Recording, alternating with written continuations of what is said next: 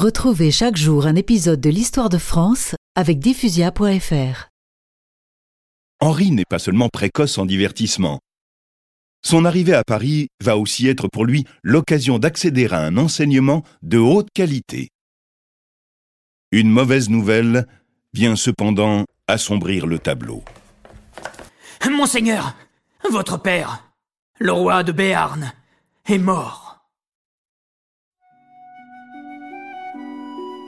Antoine de Bourbon vient d'être tué à la guerre, au service du roi de France. Henri n'a plus que sa mère, Jeanne d'Albret, qui voudrait bien le voir revenir en Béarn et le couper ainsi des milieux catholiques de la cour du Louvre. Catherine de Médicis s'oppose à ce projet et décide habilement. Les princes de France et de Navarre doivent connaître leurs états. Le roi Charles IX, mon fils, prendra la tête d'un grand tour du pays.